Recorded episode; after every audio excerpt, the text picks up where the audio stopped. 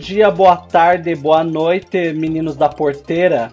Aqui é o podcast da Game Over, o Gamercast. Estamos aqui no Arraial com nossos, nossos queridos Marcos Pereira.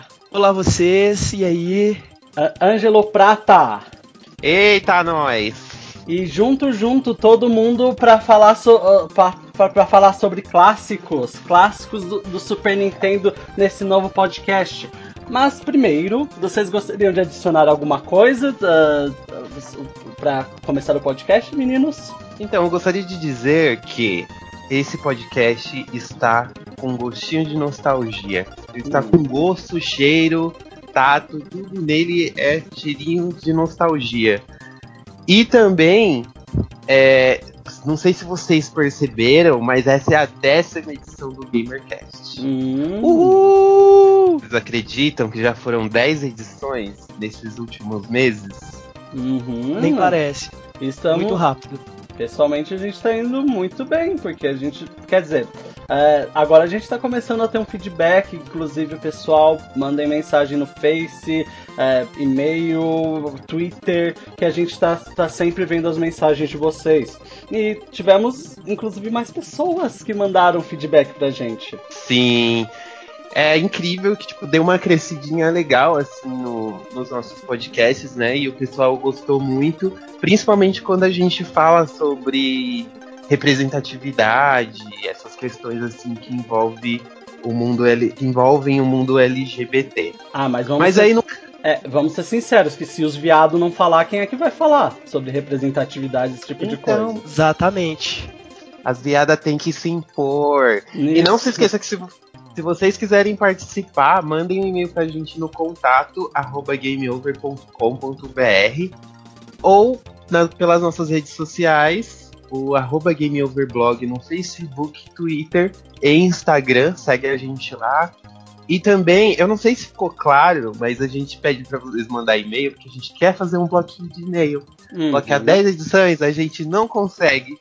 É o nosso sonho, gente. Vamos, vamos mandar. Seria nosso sonho fazer um bloco de e-mail no podcast? Seria. Estou, estou Por isso que eu, que eu, acho que ia ficar.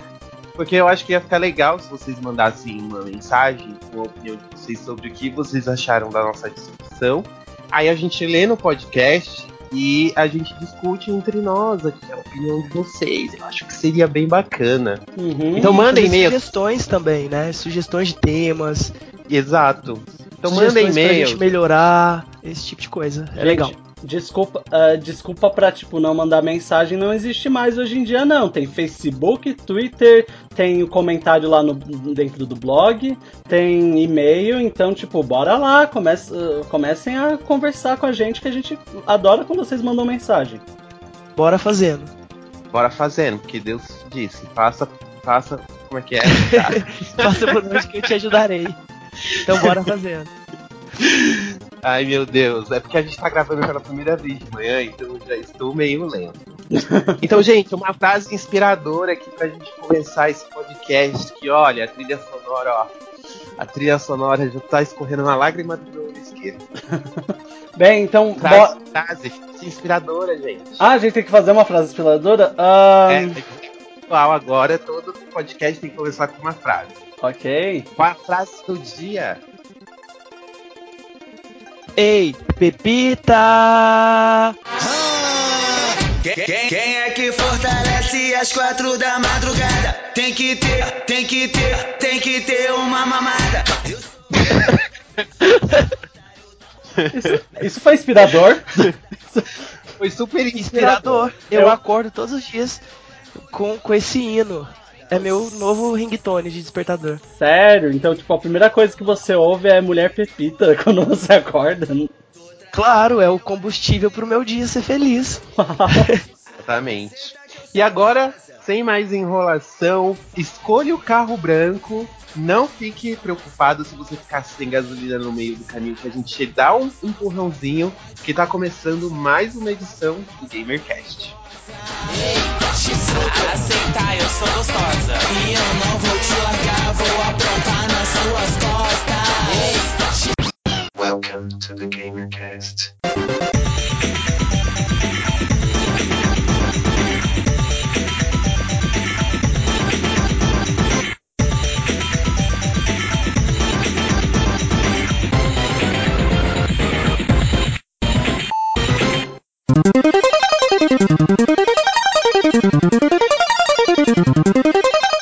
Pessoal, como vocês devem ter visto já pelo nome da, da, da edição, nós vamos falar hoje sobre Top Gear.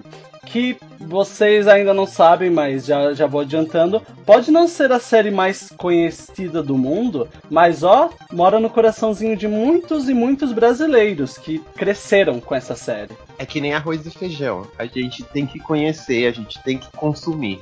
Se você não jogou Top Gear, por favor, jogue. Mas é, mas é uma coisa que só brasileiro curte. Porque se você for para um outro país, você não consegue comer arroz e feijão, você vai ter que comer outras coisas.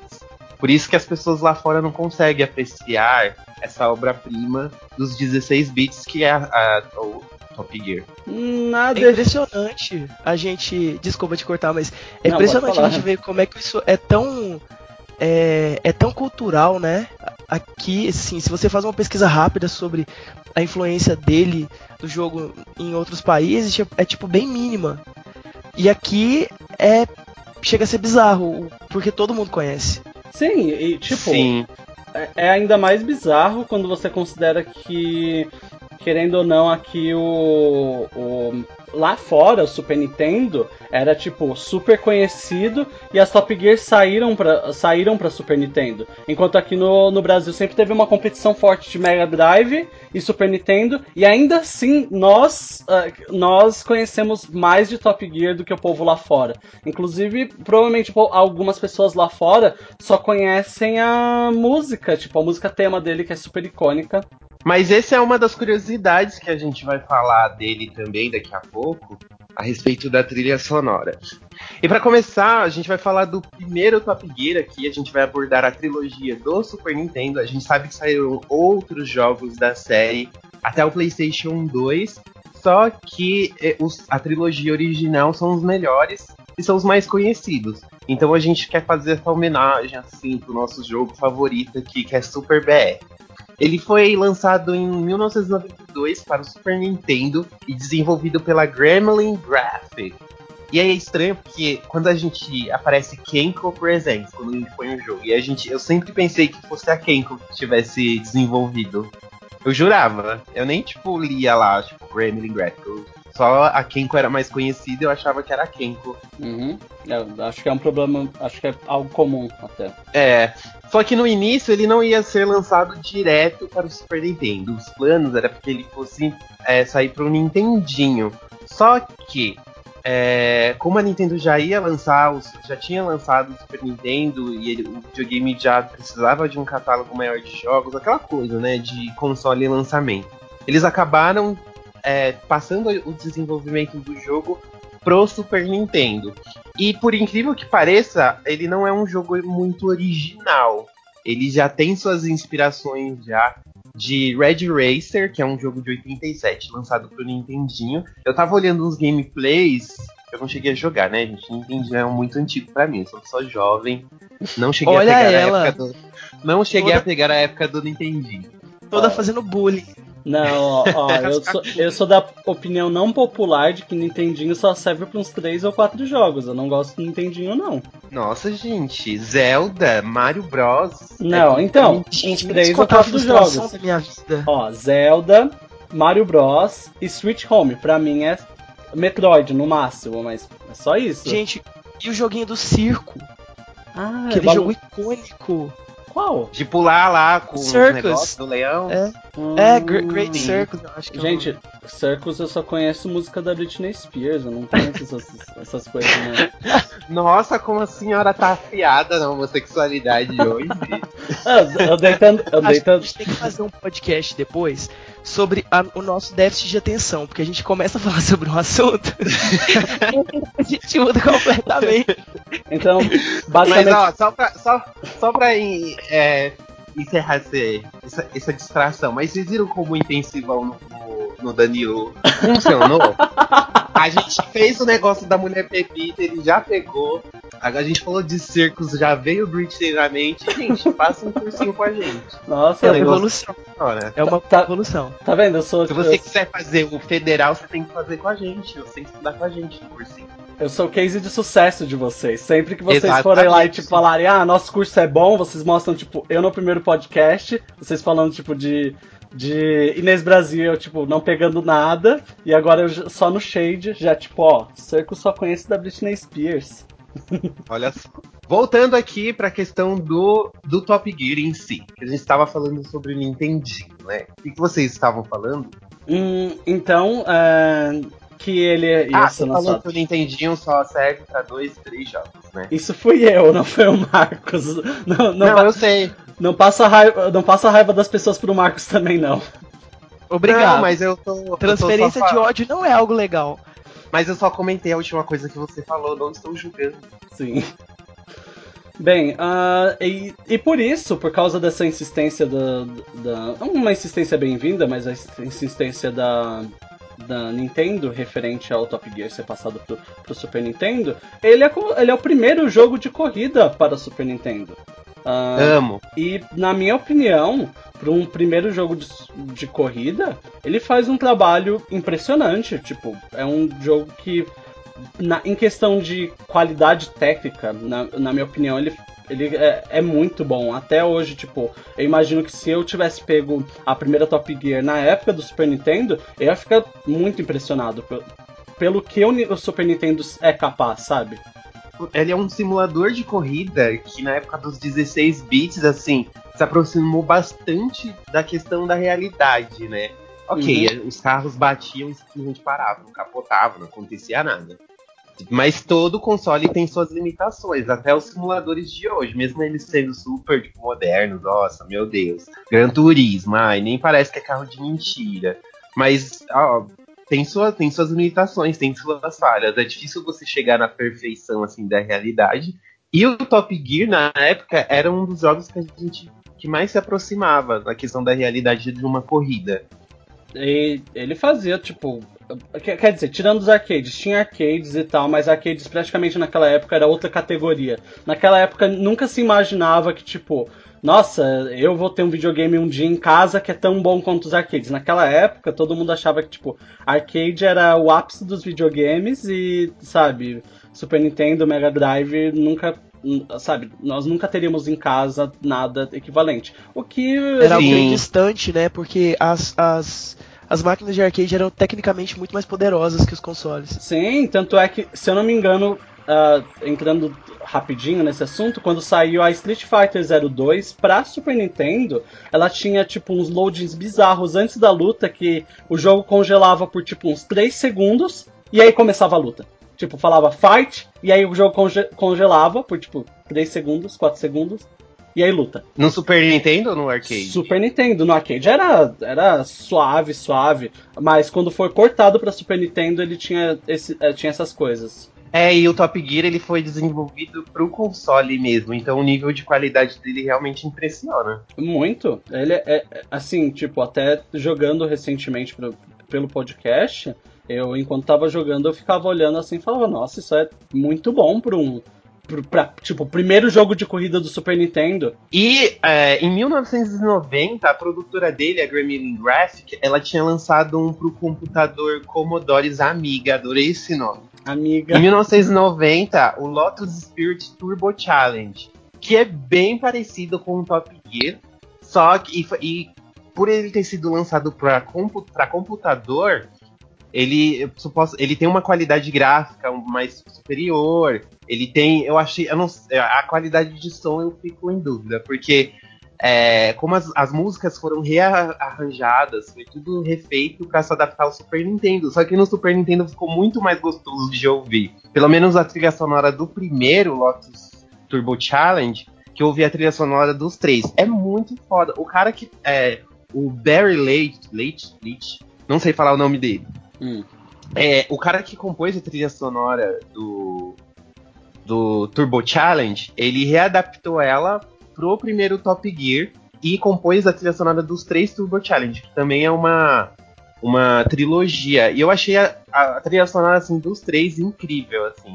Hum, eu, eu, sendo sincero, tipo, não cheguei a ver, ouvi as, do- as originais do Turbo Challenge, mas é, a, a- a trilha sonora em si do- da Top Gear é, tipo, tão memorável que é, ela tem é, sido de- por referências até hoje e tal. O Muse, em 2006, ah, ele fez uma. Se eu não me engano, ele fez uma música que praticamente copiava o começo da, da trilha sonora do Top Gear, certo? A música de introdução, exatamente. Isso. O a- toque é, é o mesmo, gente. Você põe. A música chama Blaze. Você Uhum. chega lá, você põe pra ouvir, vem Top Gear assim na mente, ó, na hora. Isso, e não só isso, É mas. incrível ver é, sample de, de uma música de um jogo que é meio underground vir pra uma, pra uma música de uma banda que não é underground. Uhum. Sim. É um fenômeno muito curioso a gente parar pra, pra analisar. Inclusive que provavelmente se eles falaram em alguma coisa em entrevista que ah, a inspiração foi Top Gear e tal, que vamos ser sinceros, muito provável que foi ah, que foi a inspiração Ah, com deles. certeza, é, o- é o mesmo toque. Eles, ah, sabe, eu imagino que a popularidade do jogo deve ter dado um boost, sabe? Tipo, as pessoas devem ter começado a se interessar e mas eu não, eu não cheguei a ver alguma entrevista, alguma coisa assim. Só que, eu não sei, tipo, é. Como o Marcos falou, é realmente impressionante. Tipo, alguma coisa, tipo, um videogame antigo ir lá e afetar tão profundamente, tipo, faz, ah, uma música inteira de uma banda bem conhecida se inspirar em cima de, de alguma coisa que até hoje pode ser considerado algo de nicho, sabe? Sim, por- até porque falam, né, que o jogo não é muito conhecido lá fora. Porque, pra vocês terem uma noção, o, no videogame. No Videogames Live, que é o concerto que acontece anualmente, que eu já eu tive a oportunidade em 2014 e é sensacional, apesar de ser um pouquinho carinho, mas vale muito a pena. Tipo, é uma Seria meu energia, sonho. Sim, é uma energia, gente, que, olha, eu recomendo. Muito legal. E o Tommy Talarico, que ele é o compositor, né, o criador da Videogames Live, Desde quando ele veio pro Brasil pela primeira vez em 2006, as pessoas gritavam, pediam pra ele tocar Top Gear. Toca Top Gear, tipo, toca Raul. Toca uma pros gays, tipo a Narcisa. Aí e ele ficava, meu, nem conheço esse jogo, o que vocês estão falando? aí, aí depois, em 2010, tem até um vídeo dele no YouTube. Ele falou que, atendendo aos pedidos, depois de tanta, tantos anos ele voltando no Brasil, o pessoal falando, ele finalmente tocou a música tema de Top Gear. O pessoal foi a loucura, né? Foi tipo Uhum. realização. Inclusive, se ele, é, é que eu não sei se ele toca em outros lugares além do Brasil, mas, é, tipo, essa música específica. Mas eu imagino que também deve ter adorado, ainda, deve ter sido, tipo, é um. É um puta. É um upgrade no repertório, tipo, dá um, dá um boost porque é muito boa, muito. é Excelente. E o interessante, é que a, e o interessante é que a trilha sonora tem o quê? Cinco ou seis músicas. É uma coisa assim muito curta. Isso que eu ia que- comentar, é meio Fica repetitivo, né? Mas não enjoa. É isso que é, é incrível, é muito legal. É, tipo, é uma trilha sonora assim que ela, é- ela chegou à perfeição, sabe? Na minha opinião, assim. Tipo, direto, você, quando, quando começa a ouvir a música de introdução, já vem um sentimento assim de nostalgia muito grande. E a, a trilha sonora, pra mim, é, é o. A trilha sonora de Top Gear é o que chega assim à perfeição. Tipo, São 16 bits de puro amor. Hum. Vocês podem ver que o Ângelo tem mora no coraçãozinho totalmente Top Gear pra ele. Sim, porque o Super Nintendo ele foi o primeiro console assim que eu tive na infância e foi o primeiro console que eu ganhei. É, eu, eu já tive um Master System, só que ele era quebrado, então ele não conta. E assim, foi incrível. foram horas e horas. Sabe aquele jogo que tipo, reunia todos os primos em casa e a gente ia jogar de dois, sabe? E todo Hum. mundo tinha que escolher o carro branco, aí tinha que pegar o carro azul e, e não conseguia alcançar ninguém. Ou alguém pegava o carro roxo e acabava a gasolina no meio do caminho. Sabe? Coisas da vida assim que fica. Marcou-se muito minha infância. É um jogo muito querido. Eu também tenho lembranças fortes, assim, de, de jogar Top Gear. Eu tava jogando também pro podcast, assim, só pra dar uma relembrada, né? E me deu uns, uns flashbacks, assim, pesadíssimos. Ah, Sim, é muito legal. E como é a jogabilidade do primeiro Top Gear? Bem, você- eles ele possuía quatro veículos para você escolher, que eles eram inspirados em modelos reais, porque como para colocar um carro no jogo precisava pagar direitos autorais. E como a Gremlin não era uma empresa rica, com muito assim, eu acredito que hoje, tipo, no caso do Gran Turismo ou do Forza, as empresas devem tipo até liberar o carro, sabe? Ah, eu ainda acho que eles desembolsam milhões, eu acho. Será? sim, eu, eu, eu acho que sim. O mercado de, é de carros mas mercado de carros é rola, rola muito dinheiro, muito dinheiro. Assim, eu não conheço muito, não tenho muito conhecimento, mas pelo que eu sei, é, rola uma grana alta aí. Sim, a- a- além disso, tipo, Gran Turismo é praticamente o top de mercado em questão de simulação. Não tem, tipo, competição Eu referente a pensei que não, porque já como os videogames po- popularizaram tanto assim no mundo, eles já encaravam como uma divulgação, tipo, eu tô divulgando seu veículo no meu, no meu jogo, no meu simulador. Então, tipo, pode usar. E eu não sei, eu acho que é uma decisão meio nada a ver, assim, cobrar ainda a respeito disso.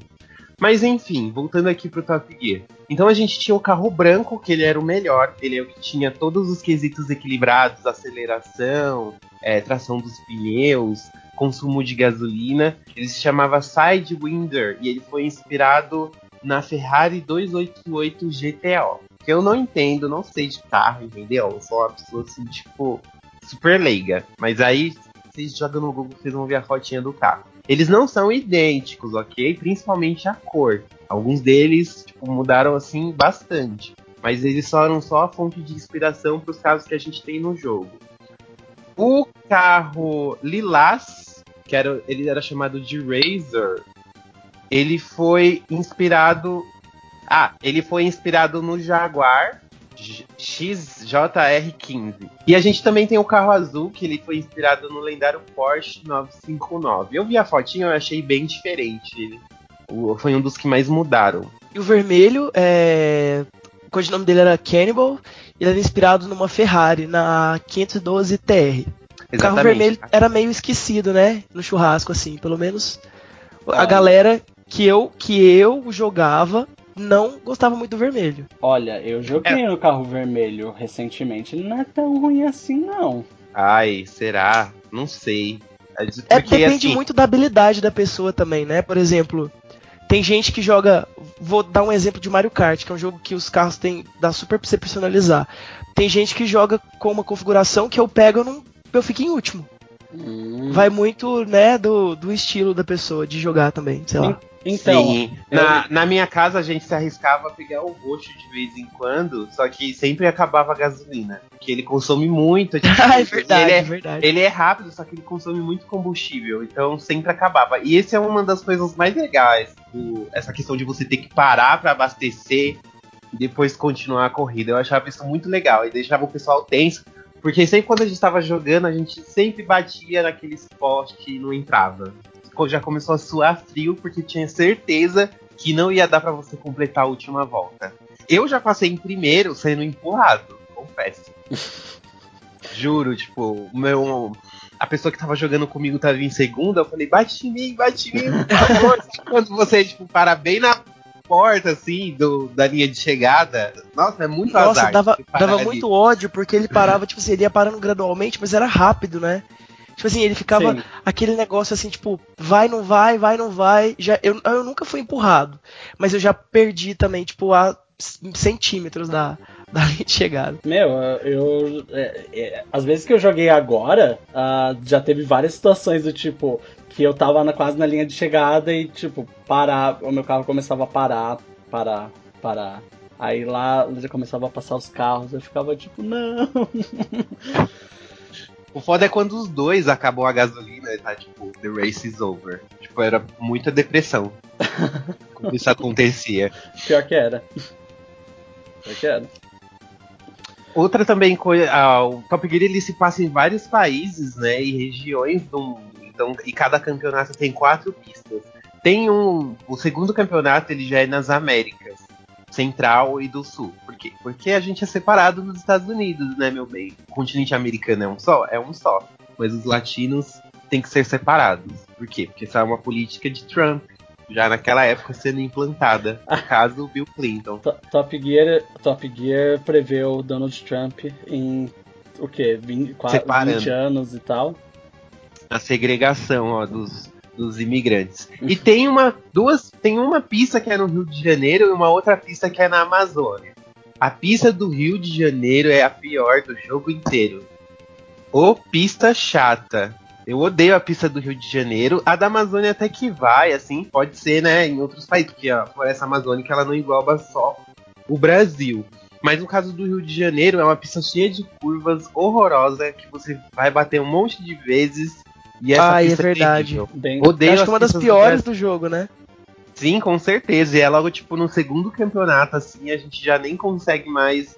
Eu perdi algumas vezes, confesso. Até eu, tipo, pegar a manha de desacelerar, usar o freio, essas coisas. Então a, a, as rixas com, com as pistas de- do Rio de Janeiro já, já, já, já era bem realista desde aquela época. Eu queria fazer uns Exato. comentários sobre. Um, para mim, que talvez seja o maior problema do jogo é a questão. O primeiro é o menu, que eu acho confuso, para principalmente pra quem.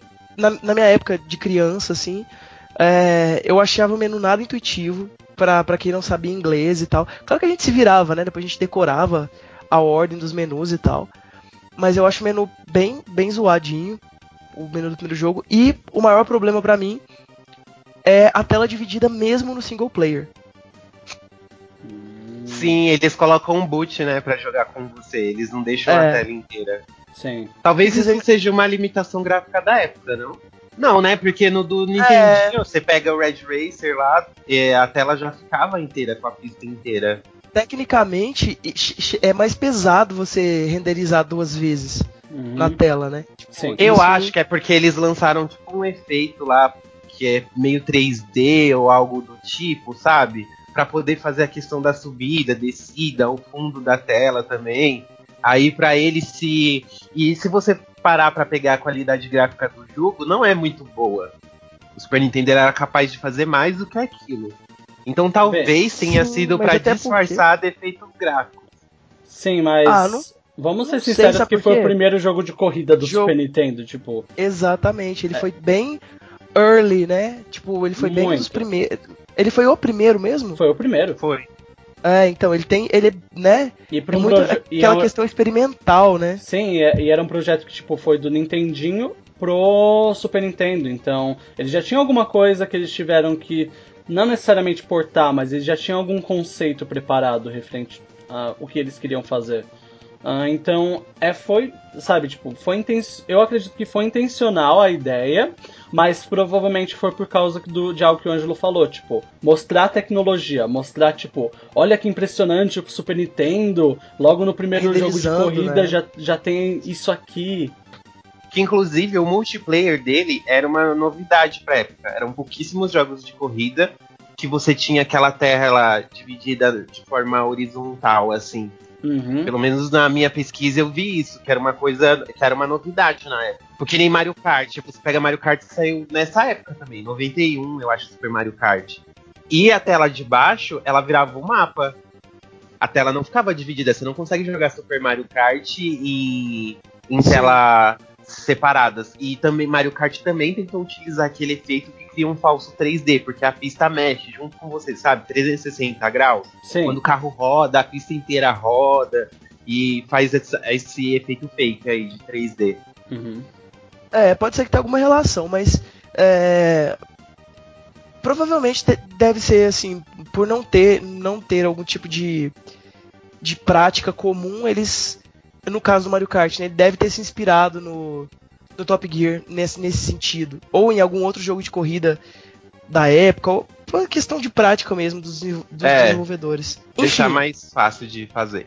O Marcos sabe, por ser desenvolvedor, de que quando tecnologia nova vem no mercado, é, você achar alguma documentação boa dessa te- tecnologia é, é tipo, é, é uma benção logo que, que, que entra tecnologia nova. Então imagina que no Super Nintendo ah, eles eram o primeiro jogo de corrida, então não tinha ninguém que eles podiam, sabe, consultar na Nintendo falando, ah, esse outro jogo de corrida aqui, como é que eles fizeram essas coisas e tal. Verdade. O, o maior problema de, de você trabalhar numa plataforma nova, numa tecnologia nova, é que você muito dificilmente vai conseguir extrair o máximo daquela, daquela tecnologia ou da plataforma, né? E Sim. o Super Nintendo mudou muita coisa em relação ao, ao Nintendinho. Ah, então, veredito sobre a Top Gear, a primeira. Pessoalmente, ela, apesar da, da música dela ser maravilhosa e tal, ela não é minha favorita. É provavelmente. provavelmente não, não é a minha favorita. Plot twist. Plot twist. Chocado. Ah. Estou no chão. Eu me lembro. e- Check-in no chão. Eu me lembro que até o- hoje, quando eu joguei ela ah, um, pouco, um, um pouco, eu notei que tinha, tinha uma coisa que já me incomodava quando eu era pequeno, que as curvas eram bem do nada e tal. Tipo, as curvas não, não tinha muita indicação sobre o que acontecia. E já vou avisando, mais pessoal. Era um Então- problema da tela dividida isso, né? Ele não deixava gente. Quando tinha uma subida ou uma descida, ficava mais difícil de ver a curva. Muito Exato. íngreme, assim, era muito íngreme. E eu vou, eu vou ser bem sincero pra vocês, eu não sou bom em jogo de corrida. A minha filosofia de jogo de corrida é: ah, pra que freio se você tem que ganhar a corrida? Então, Eu sou bem dessas também, eu só ponho tudo no automático e vou, vou ser feliz. Então, e tipo, eu gosto de Mario Kart exatamente porque você não precisa de freio. Você tem drift, mas tocar no botão de freio você nunca toca. E é a mesma coisa, tipo, teoricamente você teria que frear para poder ah, antecipar algumas curvas. Só que não funciona assim comigo e tal. Ah, então eu gosto, eu gosto da, da Top Gear, mas ela ainda não é minha favorita referente a tipo jogar. Mas ela tem é unânime, a trilha sonora dela é maravilhosa e ela também tipo foi na minha opinião, mesmo hoje, se eu olhasse para uh, se eu olhar para 92, o que foi lançado uh, para Super Nintendo, ela é impressionante, na minha opinião até hoje. Boa, Eu gosto, é, eu gosto de Top Gear. Eu acho que é um jogo que marcou a infância de muita gente. A minha foi marcada bastante. Joguei muito isso. É, me traz boas lembranças. Eu também tenho essas reclamações do, do menu e da questão da, da tela dividida. E esse negócio da curva que o Danilo falou, é sim também, eu tinha até esquecido desse detalhe. Porque era difícil de você ver as curvas, tipo, quando ia ter curva, e quando tinha curva e tinha carro, era pior ainda. Porque, tipo, era bagunça, era meio que loteria, assim, né? Se você, se você passasse numa curva de surpresa com um monte de carro, muito provável você ia bater, independente da sua, da sua habilidade. Então, assim, tinha seus problemas, mas é um jogo impressionante pra época e tem todo o mérito, e eu acho que ele devia ser popular no mundo inteiro, não só no Brasil. Eu gosto de Top Gear, do primeiro. Amo! Eu, pra mim, é o perfeito, é o melhor da trilogia. É tem a questão da nostalgia. É Kino! Meu Deus! Que maravilhoso! Tipo, eu adoro o Top Gear, não tenho nada pra falar sobre. Os defeitos dele, pra mim, nem aparecem. Hum. Sério, gente, é um jogo que marcou muito a minha infância. É um jogo assim que, tipo, quando eu jogo Top Gear, eu lembro de quando eu tinha 5 anos de idade, morando na favela, com um monte de primo na casa da avó de domingo. Tipo, é um gostinho assim que pouquíssimos jogos podem dar pra mim. E só pra é, completar mais duas curiosidades a respeito do jogo, é que no menu, quando aparece lá, é, que vai começar a pista, aparece a foto de uma de uma rua, uma avenida ali. E por muito tempo rolou um mistério de que lugar era aquele. Há boatos de que é um endereço entre a Washington Boulevard e a Avenida Jefferson em Detroit, Michigan, porque lá era realizado corridas nos anos 80. Mas, tipo, no Google aí se você procurar, você vai ter umas imagens, dá para comparar assim, não sei, não foi confirmado assim real oficial. E também, vocês já repararam que quando a gente perde, é sempre o piloto Rich que ganha em primeiro? Esse piloto, ele é um dos desenvolvedores do game. Aí ele se colocou no jogo como piloto, então se você perde, é sempre o Rich que vai estar tá lá em primeiro. Quem de nunca, você. né? É, Quem nunca, favor, né, até eu, né? É, eu, eu perco bastante naquele jogo, vou ser bem sincero. Mas, ó, vocês têm que me dar crédito que, tipo, eu sou terrível com todos os jogos de corrida. Então, Beleza, então a gente finalizando aqui essa parte aqui do primeiro Top Gear, a gente vai falar agora do segundo jogo da franquia que foi lançado logo no ano seguinte. Então, aguarda aí um minutinho, 10 segundos na verdade, né, gente? Só pra curtir um pouquinho a trilha sonora, a gente já volta com Top Gear 2.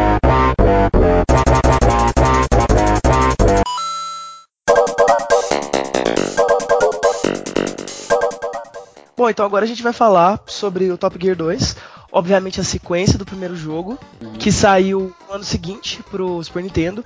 E o port aí que rolou pra Mega Drive. E a principal diferença dele é que ele é bem melhor tecnicamente do que o seu antecessor. O que, que vocês acham das mudanças? Em relação. Ah, eu não, não curti muito, não. Top Gear 2 não. Já, não- ele já é. o- Ele é o segundo. né, minha- meu. Meu ranking assim de like da trilogia é bem no número mesmo, é 1, 2 e 3. O 2 eu acho, pra mim, que eu, eu gostei das mudanças que foram implementadas, eu achei que foi bacana, só que elas foram um pouco exploradas. E eu também não gostei da questão de que só tinha um modelo de carro, aí você só mudava a cor. No tipo, acabou a verba, por que, que eles não pegaram mais carros e fizeram diferente, sabe? Ah, eu não Sim, curti sim. muito, não. É, é tudo igual. Ai, não gostei. Eles- a achei única- preguiçoso. A única coisa que variavam eram as cores, né? Tipo, Não, O É, modelo era dava o mesmo. pra a mas você podia comprar umas engines novas, né? Umas. Você dava pra mudar os. O, ah, mas o motor, no caso. sim, mas visualmente não tinha diferença, né? Não, não tinha. É, era o mesmo, era o mesmo carro. E isso eu achei bastante interessante. Entre as mudanças que foram implementadas, foi essa que o Danilo falou, que a gente podia é, equipar o nosso carro agora. Então a gente podia comprar novos motores, uma nova carro, uma carroceria mais resistente, porque foi inserido um gráfico de dano que fica na sua tela durante a corrida. Se você bater muito, seu carro quebrava e não dava para você continuar. A, o combustível também estava a questão de ter que abastecer, só que eu não gostei que eles colocaram, eles jogavam combustível no meio da pista e você tinha que pegar ele. Você, tipo, mano, não, deixa a Sim, gente ir no é. posto. Esse que era o da hora você tentar entrar no posto, sabe? Bater e sair e tal. Os nitros também, você podia aumentar a capacidade do seu- do nitro. A questão do pneu, você podia comprar um pneu específico para os tipos de pista, porque agora foi implementado é, mais variações de tempo. Nossa, no Top Gear 1, quando você chega na pista à noite e começa aquela música. Ai, sim, icônico Nossa, que da hora! E agora no Top Gear 2 ainda tem mais variações. Tem pista com chuva, tem pista com neblina, tem pista na neve. E todas essas pistas precisam de um tipo específico de pneu para você não derrapar tanto. Então, e, e Ele a adicionou uma complexidade. Ele adicionou uma complexidade meio que de RPG pra você sair bem na- nas corridas, né? Sim, ele Que era uma implementou... coisa que era- Pode falar. Era uma coisa que era muito mais. Não, imagina. Era- ele implementou uma coisa que era muito mais simples. Ele deixou mais complexo uma coisa que era simples no primeiro jogo. Porque ali você tinha as variações, né? Basicamente, e não mudava muito. Sim, Agora eu gostei, de- eu gostei dessas mudanças. Só que a mudança, só que parte dessas mudanças mudou, assim, tipo a identidade meio que do Top Gear. Aí eu não curti muito. A gente consegue ainda correr pelo mundão afora, né? Em várias, tem muito mais pistas Top Gear 2. Eu demorei pra zerar, porque Uhum. eu falava, gente, eu acho que são 64 pistas. É gigantesco. Não- Ele é bem demorado, é muito, é bem demorado. Eu, eu jogando ele, eu falei, meu Deus, parece que eu não vou zerar nunca esse jogo. E, mas isso é bom, eu não, não, não é uma coisa assim ruim. Porque o Top Gear 1, você fecha ele em três, duas horas, vai, se você não ficar perdendo, né? Se você for uma pessoa habilidosa. Aí o Top, já o Top Gear 2, ele já demora um pouco mais de tempo. E uma coisa que eu achei muito interessante é que ele começa na Australásia. Pra mim, quando eu olhava aquele nome quando era criança, eu, meu Deus, que, que lugar é esse? Porque eu, eu não, não- eu faltei nessa aula de geografia, eu não sabia. Só que a Australásia é tipo América Latina. Só que no caso juntar a região da Austrália, Nova Zelândia e as ilhas que tem ali no meio. É o Tem vários. Hum. É, então eu achei assim super legal. Eles juntaram a região. E me ensinaram geografia, gente, olha só. né? Videogames ensinando a gente coisas melhor que a escola Since Ever. Como por exemplo. Sim, certeza. Inglês. Como por exemplo, se você estiver dentro do carro, o freio só existe pra perder a corrida. Per- Perfeito, perfeita lição. Sim. E o Top Gear 2, ele teve um port pra Mega Drive, né? E aquela coisa, né, gente? Olha, eu respeito muito os adoradores do Mega Drive. Eu sei que foi um, um console que fez muito sucesso aqui no Brasil, né? Mas não, não Então, dá. O port pra Mega Drive é complicado. Eu, então, eu É era, eu tinha um Mega Drive, eu tive um Mega Drive por anos e tal, então sou um Mega Drive boy. Eu cresci com Mega Drive. Mas, ah, embora eu tenha memórias muito melhores do- com, a- com o Mega Drive do que com um Super Nintendo, Hoje em dia eu tenho que admitir que o, o Super Nintendo, tipo, ele era superior em vários aspectos comparado ao Mega. Um, isso, não tem, isso não tem muito com- como negar, em geral. Quando o jogo era produzido direto pro Mega Drive, ficava sensacional. Sim, ficava é- muito incrível. O Mega Drive tem vários títulos exclusivos dele que foi feito pro hardware dele. Aí quando eles lançavam um jogo pro Super Nintendo e faziam um port pro Mega Drive, ok, o desempenho, assim, em questão de velocidade, que o processador do Mega Drive era mais potente, ficava melhor. Só que em questão de qualidade gráfica e sonora, caía assim, ó, de forma muito considerável. E Top Gear, o 2, ele também tem uma trilha sonora bacana. Não chega a ser tão icônica quanto o primeiro, mas a trilha sonora do 2, ela, ela marcou assim também. Ela, tipo, tá meio pop, tá meio balada, assim, eletrônica, dos 90, sabe? Tipo, que nem a Uhum. música de introdução, eu fico só dançando enquanto toca, assim, fazendo. Eu faço uma performance enquanto toca a música da, da introdução do Top Gear 2. Mas quando foi- isso passa pro Mega Drive, fica muito feio. Tanto que teve música que teve que ser rea- rearranjada, assim. Mudar, mudou o ritmo da música para poder se adaptar. Eu não sei se foi preguiça dos desenvolvedores. Não sei se o Mega Drive ele é tão limitado assim mesmo. Há, há questões aí a serem vistas. Porque eu pego muito é, é, essa, essa, nesse quesito, eu comparo muito com a questão do Wii. Lembra que a gente falou da questão dos ports pra Wii? Sim. Os jogos que a Nintendo desenvolvia pro Wii era melhor, só que quando era um port era todo cagado. Uhum, uhum. Então, sim. Mega Drive e Super Nintendo acontecia isso? Porque eu não sei, porque eu não, eu não tive muito contato com o Mega Drive, mas vocês acham que acontecia essa questão também no caso do Top Gear 2? Sim. Eu acho que é mais questão de que na época não. Principalmente questão de, de programação, não, não existiam ferramentas de. Quer dizer, existir, existirem, existiam, provavelmente. Mas assim, não eram tão poderosas as ferramentas de, de desenvolvimento. Então, assim, hoje em dia, se você faz um port, se você tem uma engine bacana, você faz um, você faz um jogo, você vai precisar de fazer adaptações mínimas de um console para outro. É, e naquela época, não, não sei se existia alguma coisa poderosa assim. Por- justamente porque, como os consoles tinham configurações razoavelmente diferentes, é, Arquiteturas os portes- diferentes também. arquiteturas diferentes, sim. É, os portes talvez não aproveitavam tanto é, o, cons- o console do hardware, o hardware do console de destino do porte, por exemplo. O jogo saiu pro Super NES e aí o porte de destino é no Mega Drive. Talvez é, ele não aproveitava isso por inex- inexperiência dos, dos desenvolvedores com a plataforma, esse tipo de coisa. Hum, faz sentido. Ah, eu verdade. Porque Eu assim, imaginei que fosse. Porque o Turbo Challenge também, que é o pai espiritual do Top Gear, ele também teve um port pro Mega, pro Mega Drive. E as músicas, pelo menos a música de introdução, que eu não vi muito de gameplay dele. Mas não tava assim tão diferente. Mas o, to- o Top Gear 2, gente, se você joga no Super Nintendo, não tem como você achar o do Mega Drive bonito. Tanto em gráfico quanto questão sonora, não tem como. Bem, ah, isso, esse problema que o Marcos falou, inclusive, é alguma coisa que a gente teve na geração passada do Xbox 360 e o Play 3. Ah, que eles têm arquiteturas, hum, dando uma resumida na história, mas muitos problemas que tinha, tipo, baioneta do Play 3 é Nossa, inferior eu ia ao. citar isso. Baioneta do Eu 3. ia citar baioneta. Isso, que Desculpa o do Play interromper 3 60 vezes. que do Play 3 é, é muito inferior ao do Xbox, por quê? Por causa que as arquiteturas eram muito diferentes, então portar coisas pro Play 3 era difícil em geral. Fallout de, de Play 3, então, nem pensar.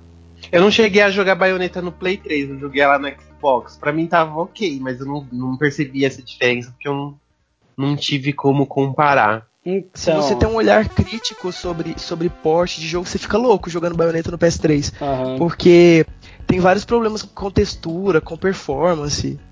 Tipo, no meio da cutscene o jogo começava, tipo, engasgar, ele começava a ficar bem lento, o frame. Ele tinha bastante problemas. Bem, ah, e quais seriam os nossos vereditos referente a Top Gear 2? O que, que vocês acham? Ó, eu sou bem diferente em relação ao Top Gear 2, porque eu não tive muito contato. Eu joguei pouquíssimas vezes, eu joguei mais pro, pro podcast e eu não. Eu fiquei completamente diferente. Eu, vi, vi que é tecnicamente superior, né? em questão de. Eu lembro muito na infância, quando eu joguei o 2, é, a questão dele ser com a tela inteira. Que eu falei, nossa, tipo, bacana. Parece que ficou gigante, né? A gente lá com a TV de 14 polegadas em casa. Sim. Aí pegou a Exatamente. tela inteira, parece, nossa, que enorme a pista, nossa, dá pra ver tudo. Exatamente. E assim, eu, eu sei que ele tem os seus, os seus méritos, né? As, as melhorias que ele implementou, mas pra mim não tanto faz, porque eu não. Não cativou tanto, né? É. O primeiro tinha um apelo muito mais. Muito mais pesado, né? Eu acho que o primeiro tinha um apelo mais pesado que o segundo. É, no, tipo, o primeiro parecia que você tava participando de um campeonato assim, real oficial. Aparecia, quando você ganhava o campeonato, aparecia você, sabe, comemorando no pódio sabe? É, não sei, são detalhes assim que eles tiraram do 2 e virou uma coisa, tipo, muito mecânica. Você vai, passa, aí aparece Congratulations, próxima pista. E tipo. É tipo assim, direto. Assim, ah tá, né? Ah tá, você ganhou, ok, passou hoje próxima pista. Não que um não fazia isso, mas o. A música de comemoração do primeiro, sabe? Tan, tan, tan, Aí é era muito mais legal. Épico, né? É, com certeza. Tipo, você ganhou um campeonato, o jogo tem que te animar e tal. E eu queria. E o posto de gasolina eu não aceito, gente. Os carros e o posto de gasolina, pra mim, olha. Me magoou. It hurts. Hurt my feelings. Bem, pra mim, ah, eu já deixo claro que em questão de gameplay, ele não é meu favorito. Ele é o que eu menos gosto. Ah, porque eu joguei, tipo, o primeiro e tinha aquele problema das curvas. E agora que eu tive. Quando eu joguei esse, eu tive muito problema referente a virar. Porque eu nunca conseguia Ah, é fazer as viradas, tipo, as curvas direito, e eu ficava batendo nas traseiras dos carros, eu não tinha o que fazer. Eu não sabia o que tinha que É fazer. verdade. No Top Gear 1, a gente às vezes atravessava os carros. Sim. Mas aí, No 2, não tinha como. Tipo, se você relava na beirada, tipo, raspar. Não existia a questão de raspar em um carro. Se Uhum. você pegava, assim, tipo, o mínimo da, da traseira do carro, você já dava aquela puta batida e O volvia pra trás, hitbox do sabe? carro era gigante. Sim, né? era É, enorme. tipo, nossa, enorme. que inferno. Era, era terrível isso. E tipo, ah, eu vou ser eu joguei ah, Top Gear 2, não joguei na minha infância, joguei mais recente. E dá pra você perceber o salto de qualidade quanto à questão técnica. Mas em questão de gameplay, eu. Se eu já sou terrível com jogo de corrida, imagina eu tentando fazer a curva, tipo, batendo no carro e eu tentando atravessar o carro e batendo no carro. Eu não, tipo, não, não dá, gente. Não, não tava dando pra mim. Pois é, mesmo com esses probleminhas, Top Gear 2 também deixou a sua marca na trilogia e é um jogo memorável, então ele vai ser citado aqui mesmo.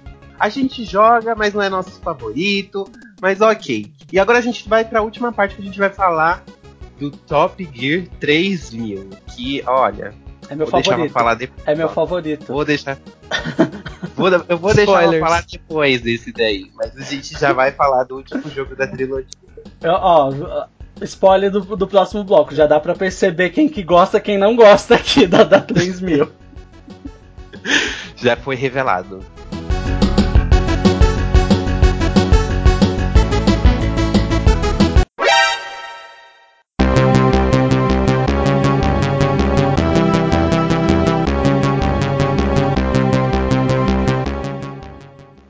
E agora, no último bloco dessa edição do GamerCast, a gente vai falar sobre Top Gear 3000.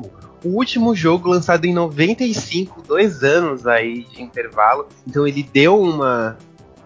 Deu um tempo aí para os desenvolvedores trazerem novas ideias. E que ideias! Eles trouxeram. Pra mim, ó, particularmente, é uma viagem na maionese, Top Gear 3000. Eu costumo falar que o Top Gear 3000 é o Far Cry Blood Dragon do Top Gear.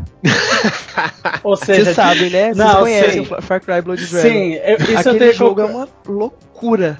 isso eu tenho que concordar. Tipo, a, o Top Gear 3000 é provavelmente das, dos três o mais desliga o cérebro e só, só aceita. Só vai lá e aceita. Mano, o que tá jogo louco, que história louca, que.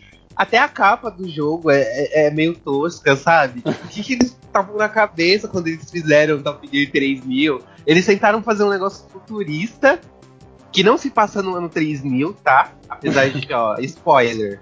Né? Olha, Uma- a melhor coisa do jogo, o jogo se tiver Top Gear 3000 se passa tipo 2900 e alguma coisa. É, Top Gear Isso. 3000 não se passa em- no ano 3000. E ele implementou, ele pegou várias mudanças do Top Gear 2 e deu uma melhorada. Não que o jogo seja completamente terrível, mas ele, ele, ele implementou mais coisas, principalmente na questão o, a questão de você melhorar seu carro. Ele agora você tem muito mais opções de coisas pra comprar. Porque, por exemplo, Top Gear, Top Gear 2 tem 64 pistas. Você chegava na pista, sei lá, 30, 40, se você chegou todas em primeiro, você já tinha comprado tudo que você precisava. Não apareciam itens novos. Aí, tipo, ganhar pra quê, sabe? Você não tinha mais aquele objetivo de, não, eu preciso melhorar meu carro para poder ganhar. No Top Gear 3000, eles equilibraram isso de uma maneira melhor e você tinha que conseguir mais dinheiro. Tudo era muito mais caro, porque a inflação, daqui a alguns séculos, não Mas vai ter mais condições de você comprar um motor pro seu carro. Um Uhum. para-brisa. É uma coisa de louco. Mas apesar disso, vou fazer uma ressalva, apesar disso, logo no comecinho do jogo, você no comecinho assim, né, mais pro meio, você já conseguia comprar algumas coisas que deixavam o seu carro super overpowered assim. Sim. E aí você meio que passava jogando assim, sabe, apertando um botão. É, Eu acho ele o mais fácil não- de todos. novamente não tinha aquela variação de carros, era um modelo só que você trocava de cor. E eu ainda estou me perguntando por que Gremlin? Por quê? Coloca modelos diferentes de carro, é isso que deixa o jogo mais legal. Não coloca, tipo, Gente, essa tem- Ferrari, o. Não sei, só conheço a O Ferrari. jogo As tem outras vários... empresas. Desculpa. Fale. O jogo tem vários planetas e não tem vários carros diferentes. Como Então, assim? Ah, eu achei um absurdo isso. Já pensou, tipo, que nem. Já pensou se na, na corrida de Fórmula 1 mesmo, todos os carros fossem iguais? Né? Vamos E- falar sobre a história? Eu acho que a gente não A, falou histó- ainda sobre a história é uma- é a, a melhor coisa do jogo toda, vocês não ousem criticá-la. que a Meu história. Deus, é tipo assim, um enredo hollywoodiano. É, a história super interessante de Top Gear é que ele se passa no futuro, onde basicamente eles fazem corridas proibidas em planetas de carros e que as pessoas ricas de tempos em tempos vão lá e se juntam numa corrida da- é, em direção ao centro da galáxia. Ou seja, é tipo No Man's Sky de corrida. É bem por esse lado aí mesmo. E o, a, a cartilha do jogo que vinha com o cartucho vinha com mais informações sobre esse enredo. Que só fica cada vez melhor. Super, super interessante. O- esse ele se passa, é, eles passam em 2062 Hum. e há cinco séculos daquele ano, a 17 Guerra Mundial devastou a maioria dos planetas coloniz- colonizados na Via Láctea. Ok. Aí os sistemas começaram a viver em harmonia, os planetas, que foi implantado tipo uma coisa de ditadura, sabe? Não Hum. podia mais se divertir, fazer as coisas. E é aí que os ricaços entram, porque, tipo, na introdução do jogo, quando você põe o jogo, falam que pessoas ricas e influentes, elas é, pegam, elas começaram a bancar a corrida até o centro da galáxia. Sim. Que é uma é proibido, viu, gente? Até no, no- daqui a 300 séculos, corridas rachas ainda não são legais. Se vocês sobreviverem às quantas 30 guerras mundiais que estão por vir, vocês Então- não vão se divertir, não vai ser muito E é divertido guerra depois. mundial de vários planetas, tipo, não é guerra mundial, é guerra Né, universal. É. Aí esses caras que bancam a corrida e eles participam pra ver qual é o melhor piloto. E essa é um- uma é, um, é uma corrida que acontece a cada milênio. Tipo, quer dizer então que em 1062 em, em 1062 aconteceu essa corrida, gente? Sim, sim, sim. Vocês não. Gente, vocês não sabem, vocês não estudaram história. carros intergalácticos. Não, vocês não Bugou a estudaram história. agora. Vocês não estudaram história, vocês não se lembram da grande corrida Top Gear 2000 em 1062. Vocês, vocês deveriam voltar pra, pra, pra escolinha, todos vocês. Gente, minha mente bugou agora, legal. O jogo se passa em 2062, depois da décima. Nossa, gente, nossa, nossa velhice vai ser terrível. né? Não, quando eu tava falando que ele era o Blood Dragon do Top Gear, vocês não estavam levando a sério.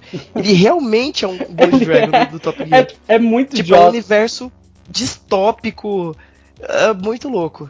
Então, Gente, tipo, eu não sei é- o que, que os desenvolvedores fumaram na hora que eles foram inventar essa história pra Top Gear 3000, sabe? Tipo, de toda, até da jogabilidade, tudo, o Top Gear 3000 se destaca por, por essa história maravilhosa. Como que não ganha, não fizeram um, um filme ainda disso? And the Oscar goes to Top Gear 3000.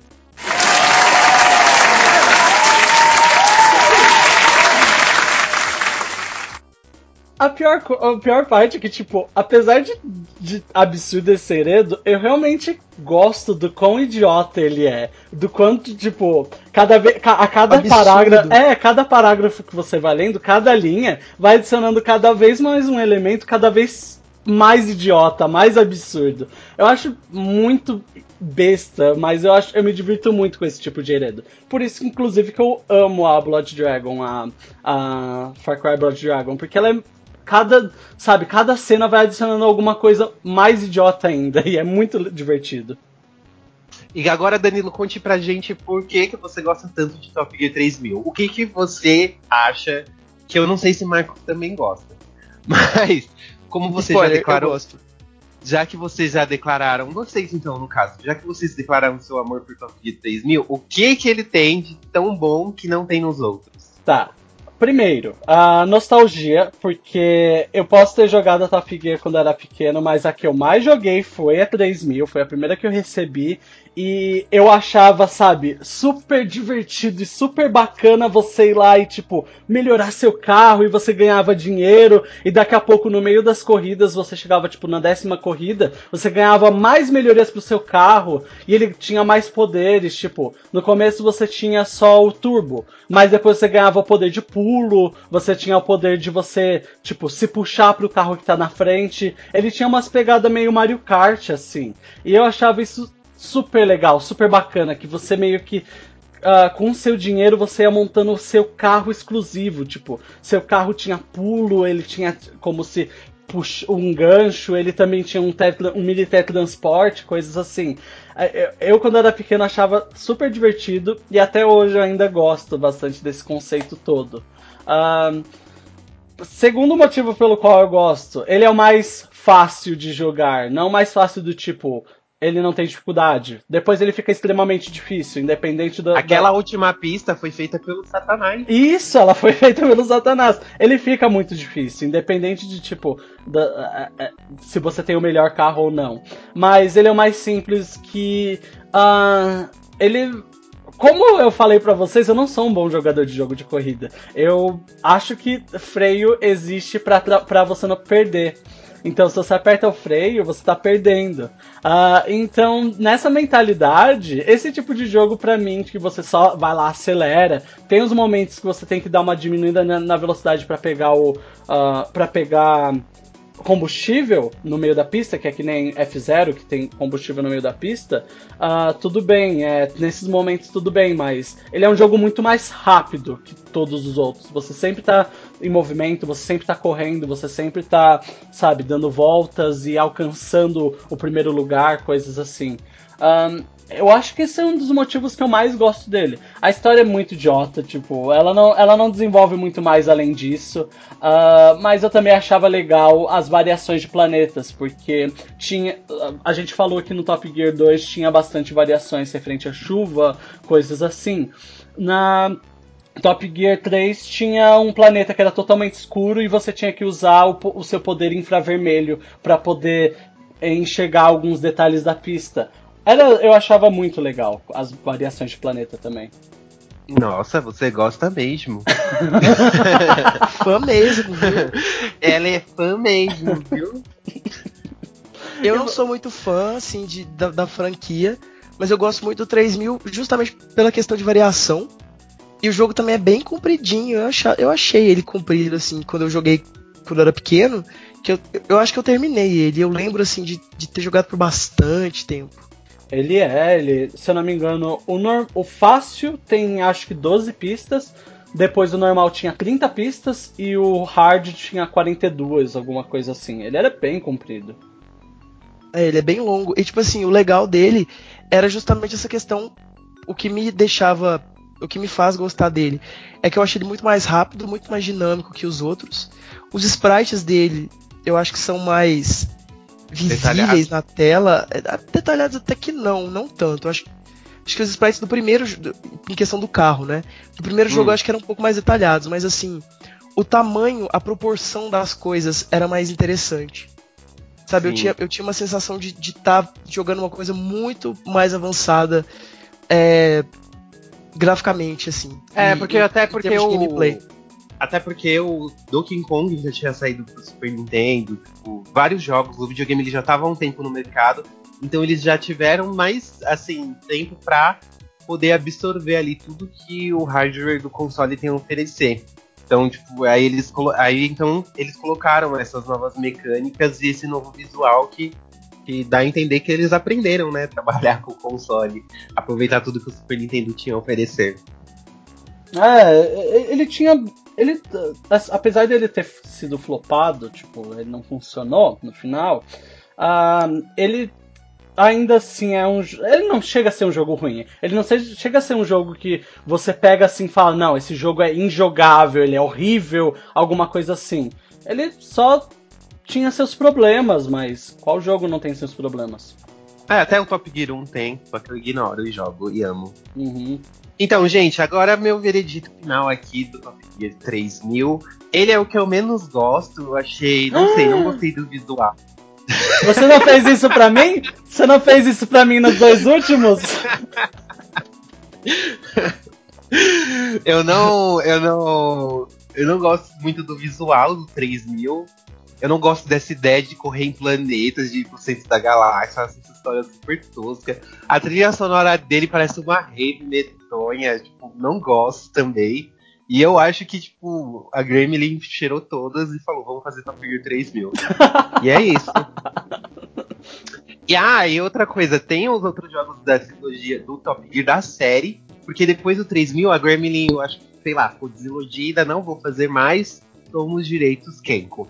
E a Kenko não desistiu da franquia, ela tem Top Gear Rally pro Nintendo 64, tem Top Gear pro PlayStation 2, só que como foi a Kenko que começou a desenvolver, mudou o time, alguma coisa do tipo, não sei, e não, eles não conseguiram é, manter o mesmo nível de qualidade. Por exemplo, eu cheguei a jogar o do Nintendo 64, aquilo pra mim não é Top Gear, sinceramente. Eu acho que Ridge Racer tava muito mais Top Gear do que o Top Gear em si.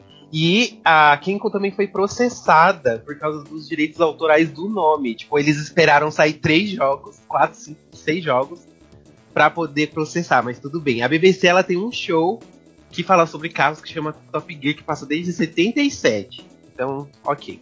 A gente perdoa esse processo. E eles venceram. E a Kenko não pode lançar mais nenhum produto com é, a marca Top Gear.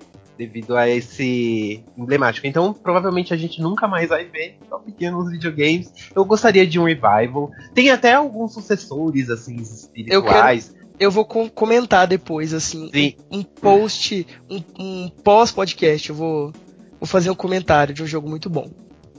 Sim, mas Não pode falar spoilers. agora. Não, eu queria fazer um, um comentário. É que o que aconteceu com, com o Top Gear foi mais ou menos o que aconteceu com a série Crash. Que quando saiu das mãos da Naughty Dog, desandou tudo. Né? É uma coisa bem recorrente, assim, no, no- no universo dos games. Quando a empresa vende a licença do, do personagem ou da franquia, Spyro sofreu isso também. Que depois que ele saiu da Traveler's Tale, se eu não me engano, ah, ele também foi por água abaixo. Desandou, né? Sim, bastante. Tanto que, É. Crash vai, tanto que Crash vai ser relançado agora e vai- eles vão relançar os três primeiros jogos pra ver se eles aprendem como que o Crash funciona, né? Porque Sim. todos os Crash que a Activision fez, meu Deus, são horríveis. né? Eu até, eu até gosto do, do The Rot of, Rot of Cortex, sei lá como é que fala. Ele é até bom, mas assim, né? Não é um Crash clássico. Enfim, vamos falar então sobre um jogo que eu acho que é o, o sucessor espiritual do, do Top Gear. E tem uma qualidade incrível e é brasileiro. Que é o Horizon Chase. Vocês conhecem Horizon Chase? Não, tô Sim! não. Ele conhece, eu não. Horizon Chase é amorzinho, gente. É tipo Nossa, muito- é muito Top Gear. muito, Isso é muito, muito, muito Top, Top Gear. Gear. Ele, ele é um jogo para dispositivos móveis. Em algum tempo tava até rolando uma, uns rumores que, de que ia sair para PC pelo Steam. Eu olhei ainda não tem. É, seria muito interessante, inclusive. E ele é basicamente o sucessor espiritual. Sabe, sabe aqueles jogos de fã do Sonic? Hum. Que os, os caras fazem, assim, chega a ser melhor do que os originais? Uhum. Ele Sim. tá mais ou menos nessa, nesse caminho. Ele é um jogo diretamente inspirado em Top Gear. Assim, completamente inspirado. O jogo cheira Top Gear. Ah, ele foi desenvolvido pela Aqu- Aquilis, não sei se é assim que pronuncia também, que é um Uhum. estúdio de desenvolvimento de Porto Alegre, aqui no Rio Grande do Sul, ou seja, é um jogo brasileiro. E ele é super arcade, ele é um joguinho super arcade assim, e tem compatibilidade com gamepad para Android e iOS. E ele é basicamente o Top Gear dos anos atuais. Ah, ele tem um estilo gráfico com poucos polígonos, que é, é uma- um tipo de arte diferente, que lembra muito aquele cel shading que us- usa no Zelda Wind Waker. E acho que no. Tem um outro jogo também que usa essa, essa técnica. Do O Dead, Wii. Dragon, o, Dead, o Dead Dragon Cancer também usa essa técnica, né? É, Que que os personagens parece. são meio esse- quadrados, assim, né? Uhum, geométrico, sim. Isso, Sim. é tudo geométrico e, e bem coloridão, assim. É, e é muito, muito bonito. O gameplay dele é muito bom para os padrões de, de um jogo móvel. É, você, você tem vários esquemas de controle. Ele é, é muito versátil. E uma coisa assim que eu queria dar os meus parabéns para a desenvolvedora é que ele é muito bem otimizado, muito bem. Assim, se você tem um celular mid-end, o celular mid-end eu digo assim, mais que custa mais de mil, mil e duzentos reais. Ele Ainda vai bem rodar que você explicou. bem. É, ele vai rodar muito, muito, bem. Eu comprei um telefone novo mês passado e eu que foi o primeiro telefone assim mais potentizão que eu tive. E ele roda 60 quadros sem dar frame drop. É muito bonito. Roda 1080p, é tipo muito bem otimizado.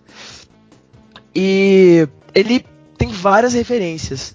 ah, referências gritantes a Top Gear mesmo. Uma Sim. coisa que eu acho muito legal são os balõezinhos.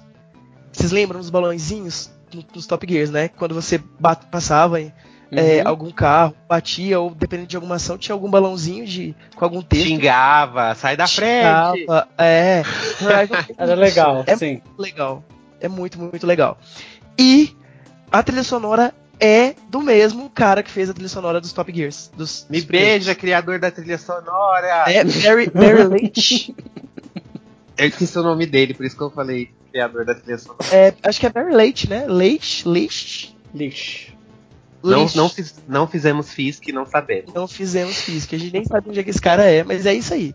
Barry Mas ele é maravilhoso. Sim, beijinhos pra você. É, E é isso, ele, é- ele, é- ele tá grátis no, no, Play, na- no Google Play pra, pra Android. Não tem É, pra é- console? Não, Não é tem só pra. Android e iOS. E iOS. Gente, é uma- no Steam, por favor. Tem menu em português? Ele Tem. tá todo em português. Ah, adoro. Ele é, ele é um jogo brasileiro, ele tem vários idiomas. É, Inclusive, quero versão Steam logo, por favor, gente. Vamos, vamos agilizar isso aí. Ah, põe no Play 4 aí, gente, favor. Nunca pedi nada pra vocês. Lança pra console. Lança pra, pro é- Switch. Faria, faria muito sentido lançar ele pro Switch. Sa- faria, Sim. sim, faria sentido. Ele é um jogo muito bom. Ele é grátis, assim. Ele não é um, aliás, ele não é um jogo grátis. Você você consegue jogar algumas fases e você pode comprar o jogo full com, com todos os, os conteúdos para desbloquear, ou você pode ir desbloqueando gradualmente também. Eu, como eu tinha eu tinha jogado ele no começo, olha, eu posso estar muito viajando, mas eu acho que quando ele foi lançado ele era pago Hum, pelo menos no iOS. E eu lembro que eu joguei no dispositivo iOS de alguém que tinha um jogo todo full. Eu não sei como é que funciona agora, mas creio eu que também tem uma opção de você de você comprar todo o conteúdo dele de uma vez, liberar tudo. É um jogo muito bom, eu recomendo e parabéns pra desenvolvedora. Você, galera que trabalha no jogo, é um jogo que você vê que foi feito com amor. palmas Vale a pena. desenvol- Pa- Palmas pra desenvolvedora.